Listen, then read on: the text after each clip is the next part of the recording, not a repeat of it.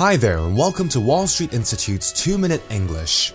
Last week, I talked about some things we could all do that would help us get along better with people. This week, we'll focus on one of those things, which is asking questions.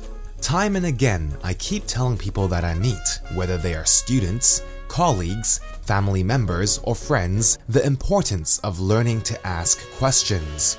I mentioned last week that listening is important.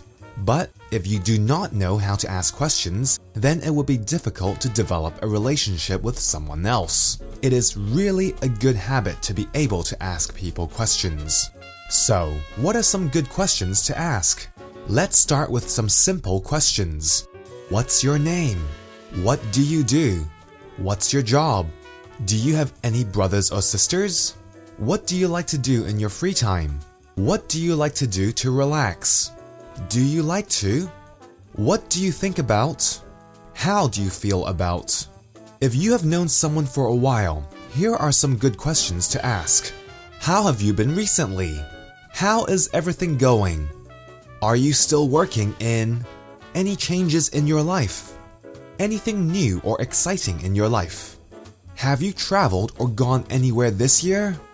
The most important thing is to find common ground between you and the person you are talking to.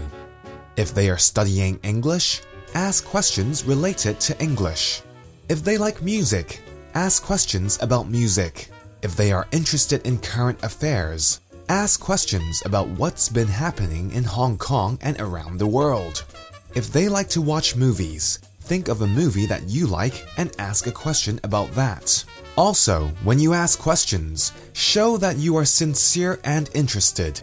Keep eye contact with the person and always, always smile. Well, that's all for this week's 2 Minute English. Bye bye.